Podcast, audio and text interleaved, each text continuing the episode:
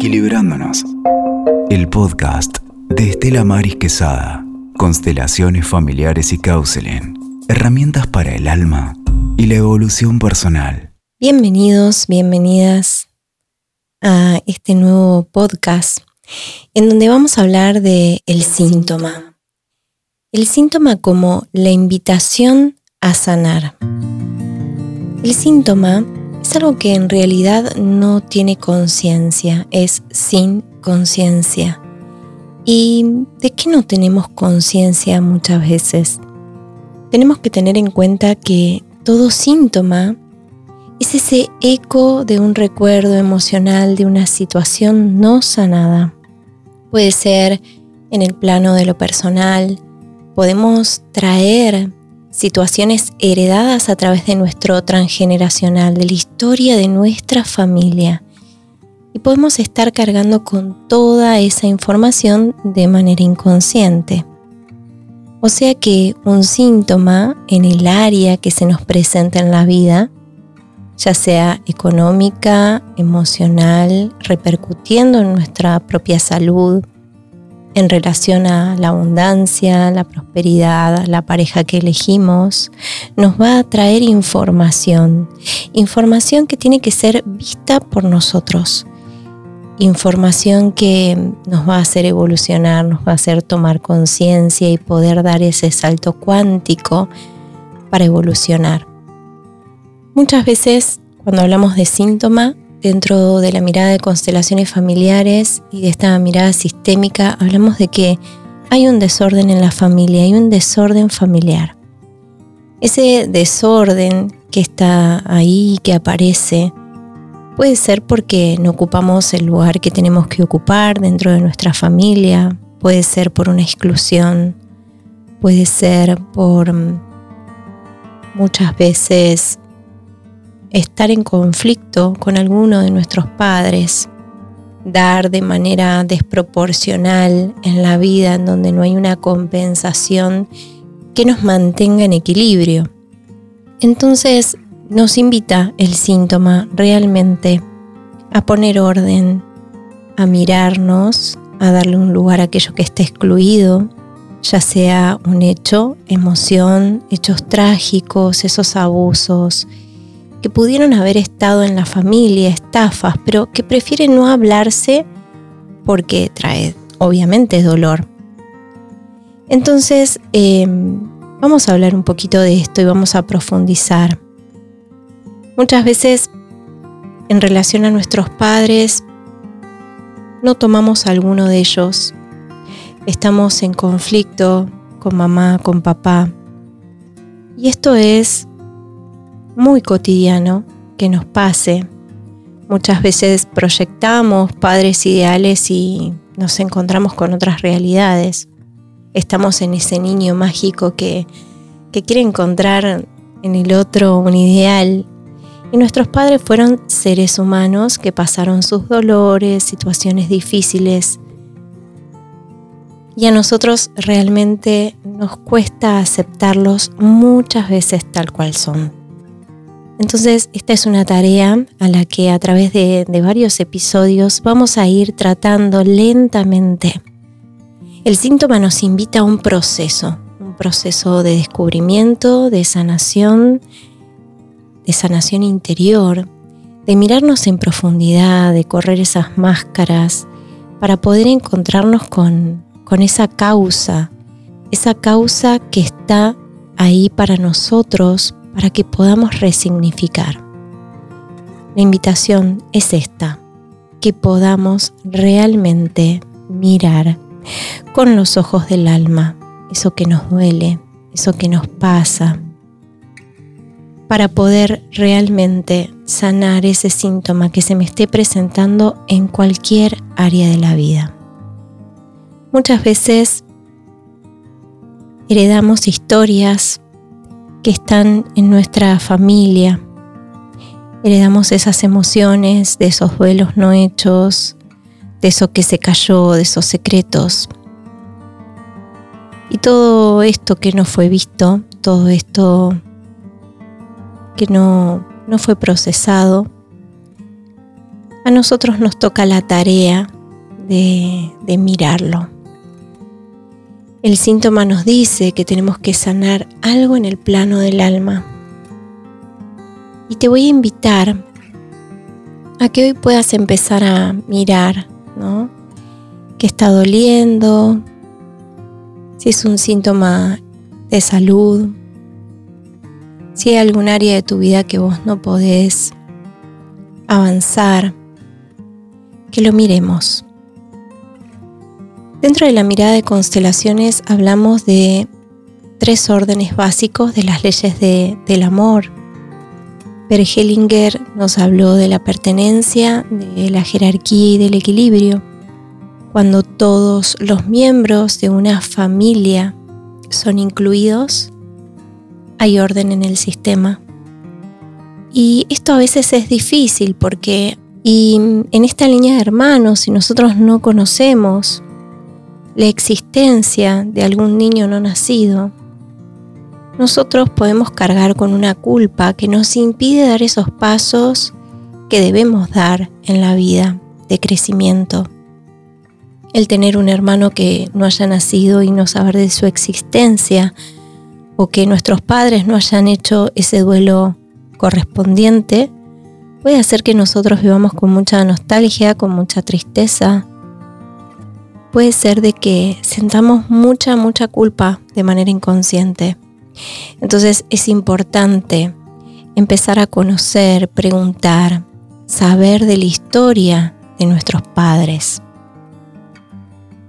Muchas veces se excluye, muchas veces se excluye a miembros de la familia por haber hecho cosas que trajeron vergüenza a la familia. Los locos, los estafadores, los abusadores, se los excluye. Y esas exclusiones de alguna manera en una generación posterior nos vuelven a pasar facturas porque hechos excluidos, personas excluidas, vuelven a impactar en nuestra vida para que esos hechos puedan incluirse.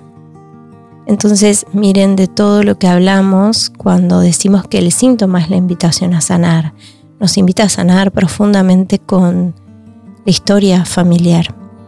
Bergelinger nos decía que también tenemos que respetar la jerarquía. Nunca podemos ser los padres de nuestros padres. Nunca podemos hacer las amigas de mamá, la amiga de papá. Tengo que ser hija. Tengo que ocupar ese lugar. No puedo salvar a mi padre o a mi madre. No puedo ser la cuidadora eterna de su emocionalidad. Entonces aquí también hay un tema importante que cuando queremos salvar a nuestros padres de sus dolores o queremos ser la amiga o mamá nos invita a ser la amiga de manera inconsciente, nosotros ya ahí perdemos un lugar que es muy importante para nosotros de ser, de ser hijos y saber que ellos vinieron primero es darle un lugar a todos los que vinieron antes, a los que me precedieron y a los que van a venir. Entonces también tenemos que saber que en la línea de hermanos es importante que cada uno ocupe su lugar. El primero, el segundo, el tercero, el cuarto que pudo haber sido un no nacido, tiene un lugar en el sistema. El quinto y así sucesivamente todos tenemos un orden, todos tenemos una jerarquía eh, por llegada al sistema familiar. Y cuando quiero volver a este punto, ¿no? Porque muchas personas me consultan porque son adoptadas y me dicen, bueno, ¿cómo hago para integrar acá a mis padres biológicos si no sé nada de ellos? Es muy importante integrar a los padres biológicos y a los padres adoptivos. Bergelinger nos decía que una adopción honrosa y para que todo fluya en bienestar en esos vínculos, es importante darle un lugar a esos padres biológicos. Y los padres adoptivos estar agradecidos a ese movimiento en donde dejaron a su cuidado a ese niño, a esa niña, porque así ese niño tiene paz en su alma Miren de todo lo que hablamos cuando hablamos de integración y de orden, ¿no? La biología nos precede y resignificar la historia con mamá y papá, con nuestros padres biológicos y darle un lugar de gratitud también a estos padres adoptivos también es sumamente necesario dentro de un orden en un sistema familiar. Después nos encontramos con la compensación entre el dar y el tomar. Es tan maravilloso lo que nos enseñó Hellinger a través de, este dar y recibir, ¿no? No puedo dar más de aquello que el otro puede tomar. No puedo darle a alguien nada que no quiera recibir. Y cada vez que doy, tengo que recibir de igual manera o un poco más para que el vínculo siga creciendo cada vez más. Porque a veces no hay un equilibrio? Porque a veces doy más de lo que puedo, más de lo que tomé, y el otro se puede llegar a sentir en una deuda muy grande conmigo, que siente que no tiene la capacidad de devolverme en la misma medida que yo estoy dando. Entonces esa persona se retira de mi vida y cuando se retira de mi vida lo que nos pasa es, ¿qué pasó que le di tanto y no se quedó? Bueno, todas estas cosas se juegan mucho en las dinámicas de pareja. Le doy, le doy, le doy, no me retribuye de la misma manera y me quedo pensando que hice mal y a veces el otro no puede tomar de la misma manera o no puede devolver de la misma manera que yo estoy brindándole a un otro. Y algo muy interesante para que podamos ver en esto de la compensación entre el dar y el tomar, que tiene que ver con esta mirada en donde Bert Bergelinger, creador de las constelaciones familiares, nos decía esto. Los padres nos dan lo más valioso que nosotros podemos tener en la vida, que es la vida. Independientemente, esto lo agrego yo, independientemente de cómo fueron con nosotros.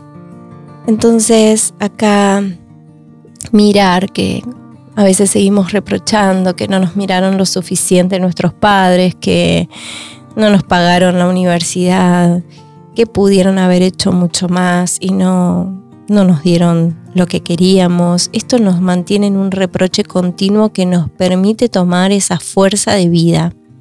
Esa fuerza de vida que se dio a través de esa concepción masculino-femenino que dio por resultado vida.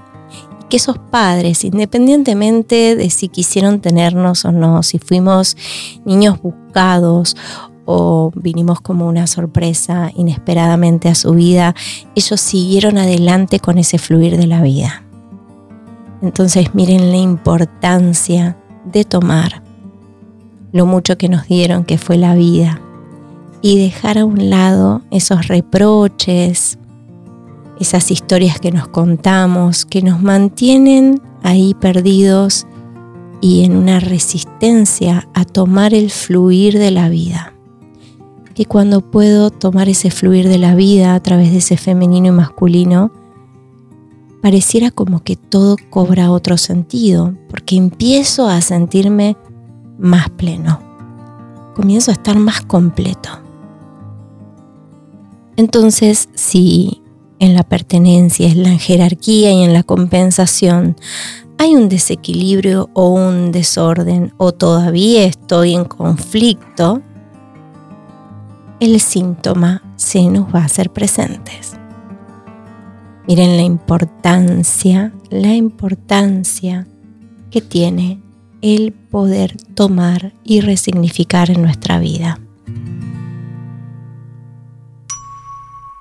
Como siempre, yo detrás de, cada uno de estas introducciones, a mí me gusta dejarles un ejercicio, así que les voy a dejar un ejercicio para que ustedes puedan hacer y podamos ver en estas tres áreas cómo estamos, qué excluimos, eh, en que todavía estoy en resistencia, que no puedo tomar, que no puedo mirar, que dolor todavía no resignifiqué en mi vida.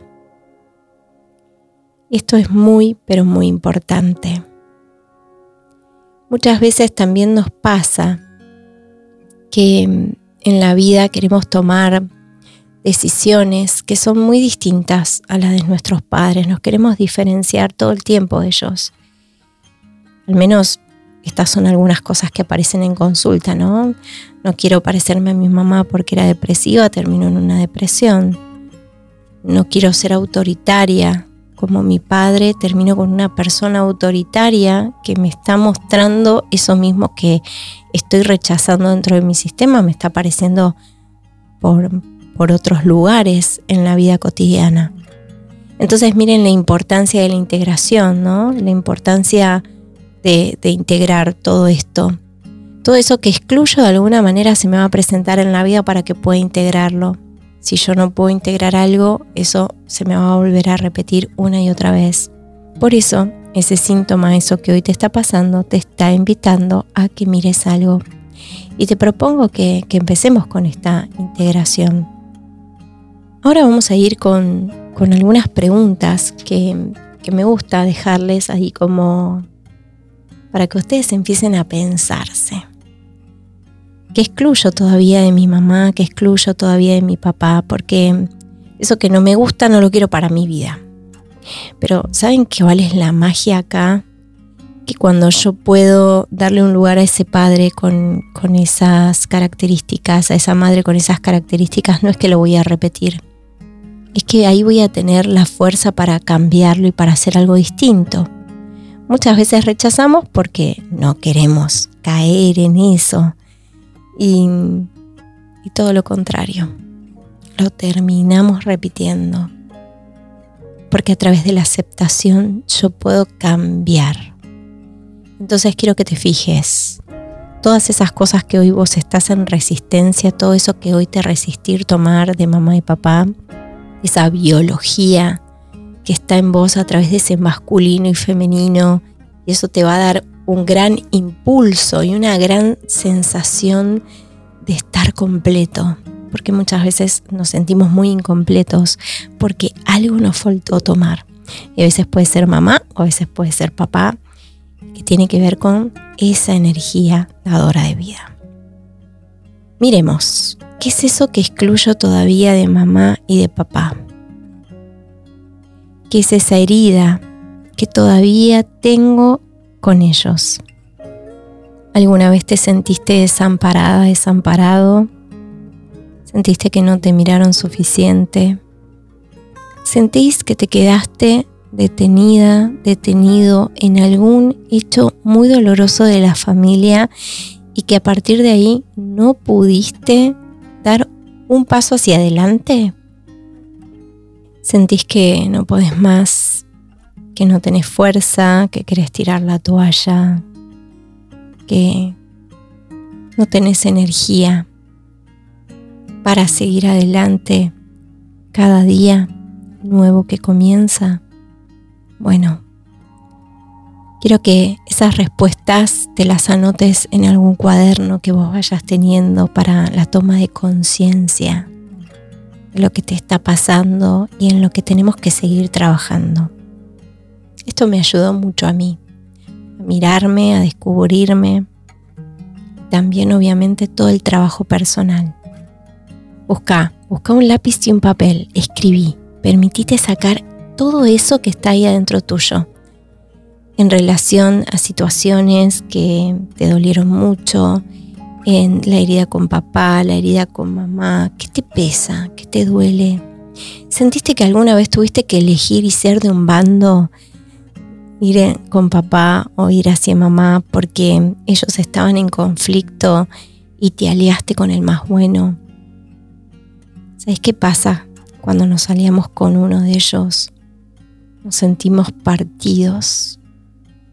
No podemos encontrarnos a nosotros mismos. Perdemos fuerza, perdemos vida, perdemos desarrollo, perdemos evolución. Por eso es importante que podamos sanar, si no nos quedamos ahí anclados al dolor, te puedo asegurar que esas son mochilas que pesan y pesan mucho. y son como adoquines que no te permiten dar esos pasos que tanto querés en la vida. A veces los das, parece que los das con una fuerza tremenda, pero de repente pasa algo que te vas para atrás nuevamente o algo se detiene y no entendemos por qué. Uno de los motivos es estar en crisis es seguir sosteniendo esa herida de la infancia, de eso que pasó. Una vez que termines de escribir y sacar afuera todo eso que está en tu interior en relación a esto que, que estamos hablando, ¿no? En qué queja estás, en qué dolor estás, en qué lugar te quedaste detenida, detenido te voy a pedir que busques un lugar muy cómodo. Vamos a hacer una visualización. Busca un lugar tranquilo en donde puedas conectarte con la respiración, en donde puedas aflojar tu cuerpo, como dejarlo caer ahí en una silla. Apoya bien los pies en el piso, no te cruces ni de piernas ni de brazos, deja caer tus brazos al costado del cuerpo, pone las manos arriba de tus muslos y conecta con la respiración. A medida que vos vas a ir inhalando y que vas a ir exhalando, que cada vez te vas a ir conectando más y más con tu interior,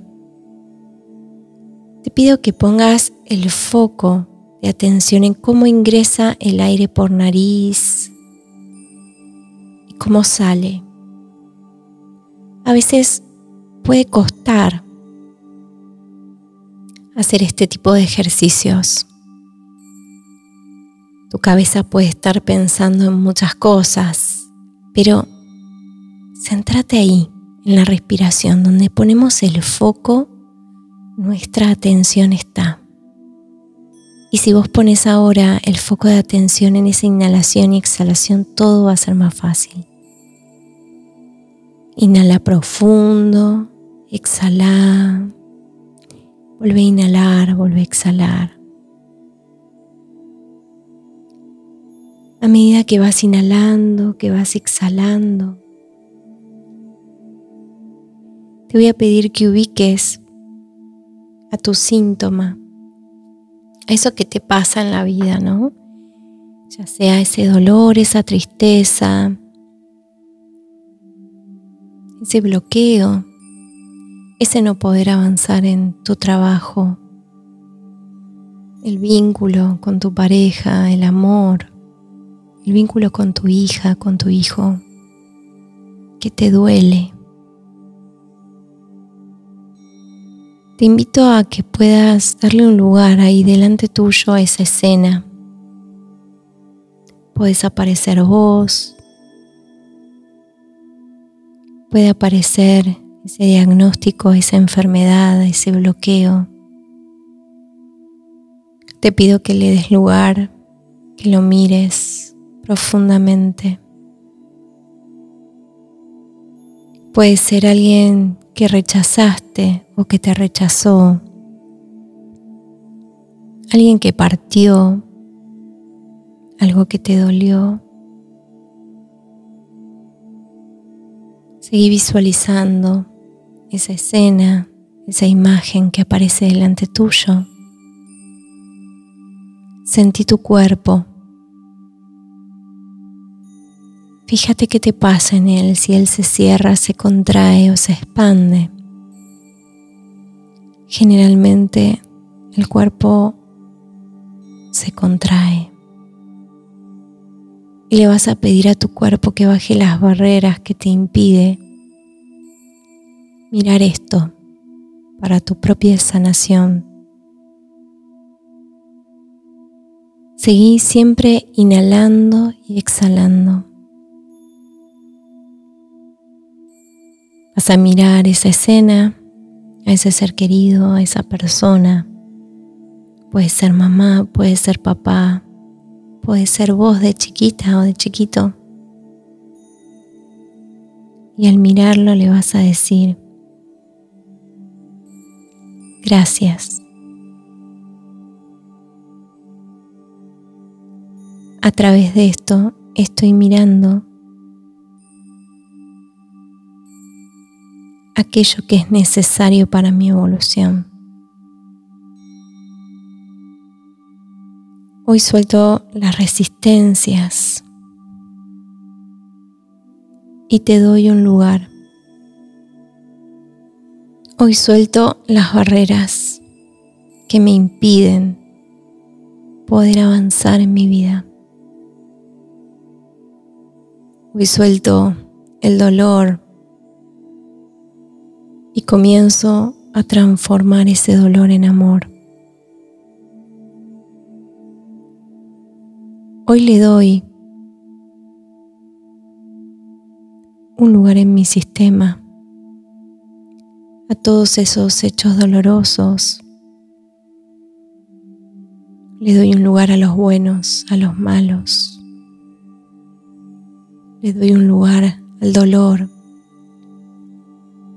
a la carencia, a la pérdida, al desamparo, a la enfermedad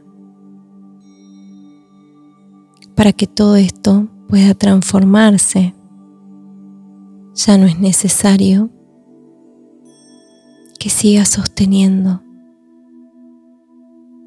todo esto que me impide avanzar. Todo esto que me impide creer en mí. Todo esto que me impide vivir en bienestar. Inhalo profundo, exhalo. Y a medida que vas a ir inhalando y exhalando, te vas reconectando nuevamente con el cuerpo, con la planta de los pies, piernas, columna, brazos, cabeza.